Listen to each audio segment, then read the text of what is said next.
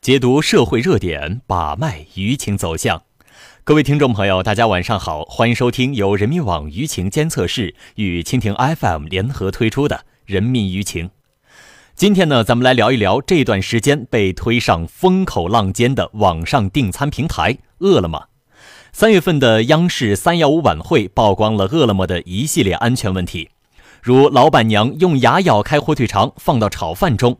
厨师将手指伸进锅里蘸汤汁尝味道，员工协助黑作坊入驻平台等被曝光后，网上订餐平台饿了么连续发声，并推出了一系列整改措施。如今半个月过去了，饿了么果真改了吗？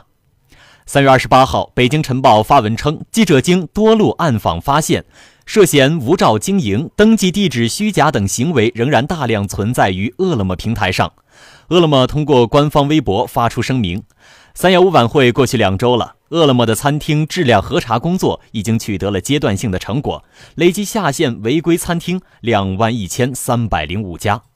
由于饿了么上有五十万商家，且各地证照政策有别，核查工作是一场持久战。”饿了么现在已开通举报功能，欢迎各界监督，共同保障用户的食品安全。随后，朝阳工商分局行政约见了饿了么北京分公司相关负责人，督促饿了么履行相关法律责任。据了解，截至目前，已经有三百五十余户利用饿了么经营的无证无照商户被关停取缔。三月二十九号，华西都市报称，一名大学生通过饿了么点餐，结果因给差评而遭到饿了么商家怒砸家门。三月三十号，北京晨报消息，针对此前媒体的报道，饿了么公关部回应称，饿了么平台上有五十万商户，我们避免一切影响正常商户的经营，所以对违规商家的清理还需要一段时间。我们先来一起关注一下关于饿了么整改事件的舆情热度。自央视三幺五晚会以后，饿了么便成为了舆论热议的焦点。随着该平台相关整顿措施的出台以及迅速的公共关系的处理，与其相关的网络舆情热度有所下降。但半个月过去了，几篇对于饿了么商家不良事件的媒体报道，将饿了么再次推向网络舆论的风口。饿了么真的改了吗？来自媒体以及网民的质疑指向这个互联网加外卖的平台。截至三月三十号，共有相关网络新闻三万七千二百七十六篇，论坛贴文四千九百七十六篇，博客文章三千九百一十六篇，报刊文章一千四百零三篇，微信文章一万三千零五十六篇，对此事予以了关注。那网民的观点又是怎样的呢？百分之三十六的网友认为应该强化平台责任，加大处罚力度。平台公司必须负责总体把关，对黑心作坊就必须要求退出平台经营。百分之二十五的网友强调应加强其他相关部门的监管力度。有网友表示支持这种平台，不合格餐厅之所以存在，不是因为有饿了么，而是卫生监察部门工作不到位。百分之十七的网友认为犯错成本太低，顾及难改。因为有利可图，又没有措施让它变回原样，只能被利益驱使，继续黑心肠下去。百分之十三的网民认为发展模式存在问题，很多网友对于饿了么平台的信任度降低。另有百分之七的用户表示，只能消费者自己去监督与选择。我们再来关注几条来自媒体的评论。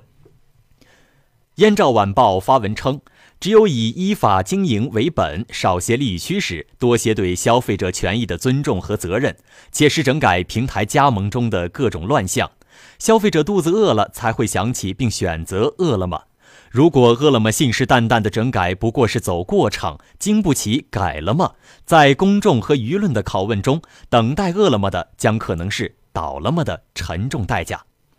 南方网表示，整治网上订餐乱象不能仅靠饿了么。或许可以借鉴上海的网上外卖许可证监管方式，线上经营，线下监管，属地监管。当然了，一纸许可证不是线下对网上订餐监管的全部，只有发挥出线下监管的锋利，并与网络监管平台的监管、消费者和社会舆论的监管相结合，才能多管齐下，让网上订餐成为真正的明厨亮灶，确保消费者的舌尖安全。回顾饿了么事件的前前后后，从央视三幺五晚会曝光饿了么平台之下的各商家的种种问题与乱象，到两个星期后多家媒体对成都饿了么商家的不当行为的报道，饿了么再一次成为网络舆论聚焦的核心。饿了么事件处理与舆情应对尽管不失行动，但却效果有限。人民网舆情监测室舆情分析师周亚琼认为，缺乏对网络舆论背后心理要素的了解是关键。一方面，阶段性成果的公布难敌个案的视觉、心理及舆论冲击。尽管饿了么在官方微博中将三月十五号以来的相关整治措施及结果对外公布，但这样的阶段性成果所呈现出来的只是一个个干巴巴的数字，而媒体的各种报道都有非常强的视觉冲击力，容易挑起网络舆论中的愤怒情绪。